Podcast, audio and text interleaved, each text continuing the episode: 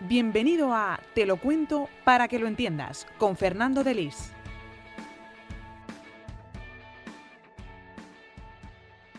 ¿Qué tal? Muy buenas, ¿cómo están? Me presento, soy Fernando Delis, fdelis21 en Instagram.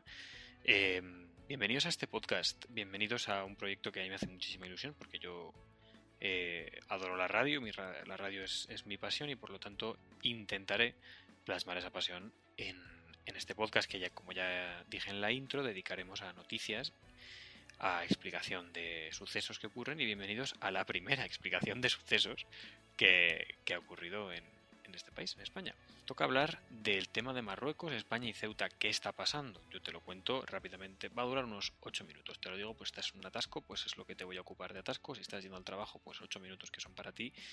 Y si estás haciendo otra cosa, pues mira, te lo puedes poner en bucle si quieres. Vamos a empezar a tratar este tema metiéndonos un poco en retrospectiva. ¿no? El problema principal viene por el problema que hay con el Sáhara Occidental. No sé si estarán ustedes al tanto del tema. Si no, haré otro podcast explicando exactamente el problema con el Sáhara Occidental.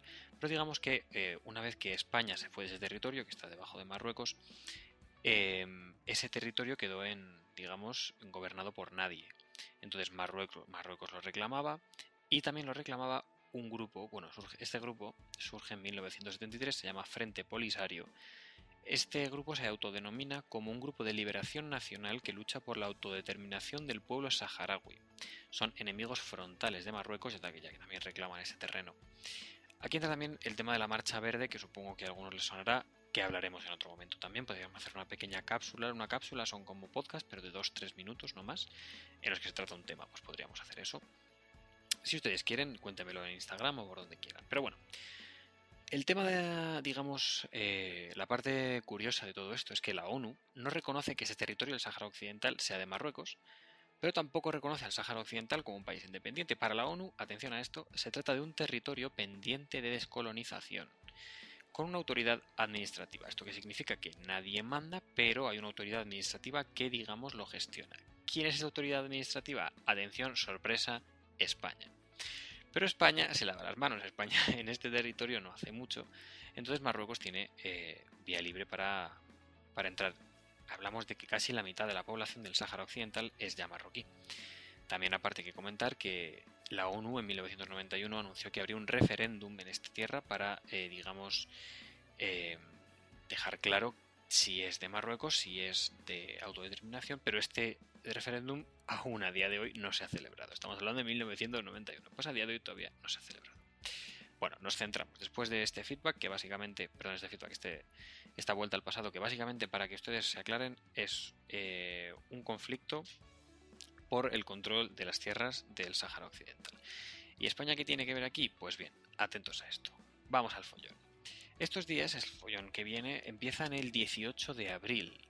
Este día aterriza en España un avión medicalizado que viene desde Argel con un paciente secreto que es internado en un hospital de Logroño. Este paciente secreto resulta ser Brahim Gali, que quién es este señor, se preguntarán, este señor es el presidente del Frente Polisario, es decir, el presidente del enemigo acérrimo de Marruecos. Recordamos que España se supone que tiene una buena relación con Marruecos.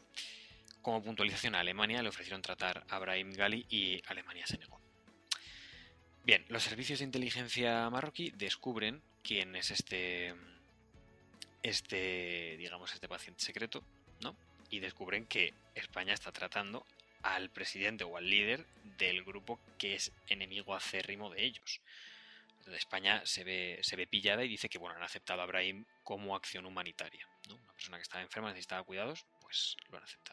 A partir de ese momento, Marruecos amenaza varias veces con represalias, hasta que el lunes 17 de mayo, bueno, pequeño inciso antes, eh, la embajadora en España de Marruecos, Karima Benyaich, creo que se pronuncia, si no lo he pronunciado bien, que es lo probable, discúlpenme, eh, afirmó que hay actos que tienen consecuencias y que se tienen que asumir, haciendo referencia a España ha, atendido al líder de nuestro enemigo más acérrimo, pues nosotros abrimos fronteras, ¿no?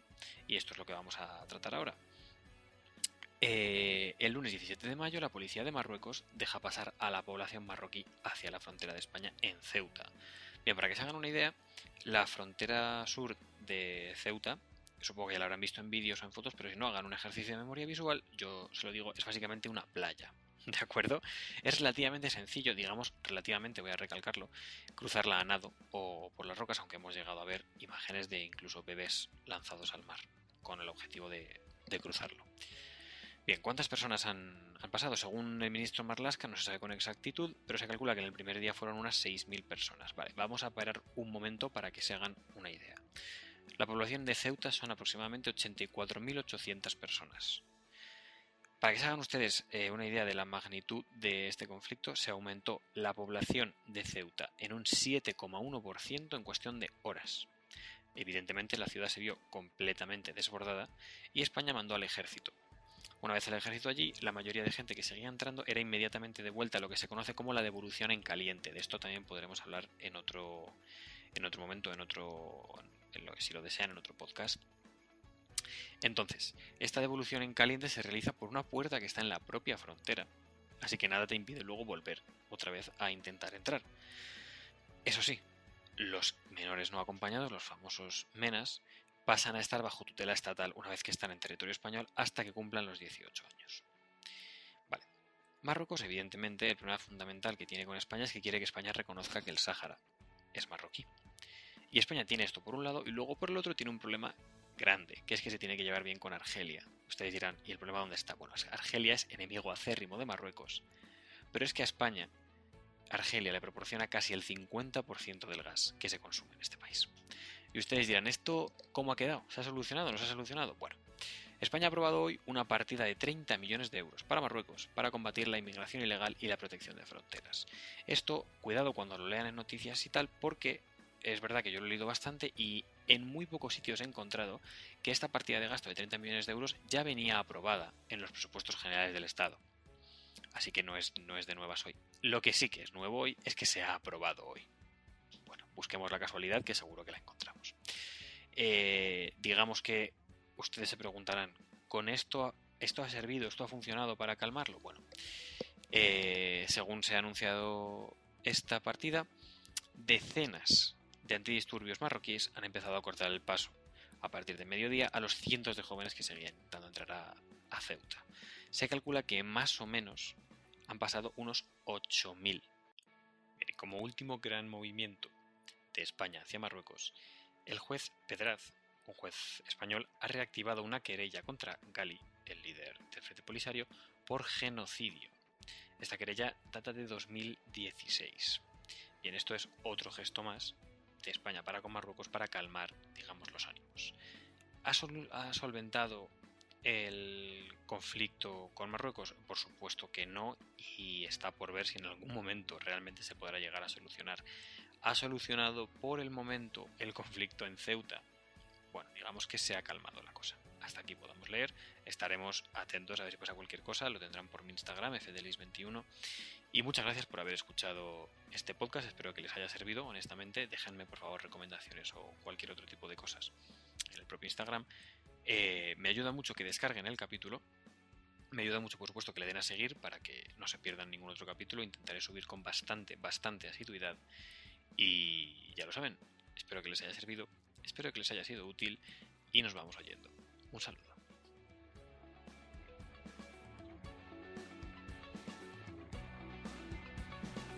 Te lo cuento para que lo entiendas.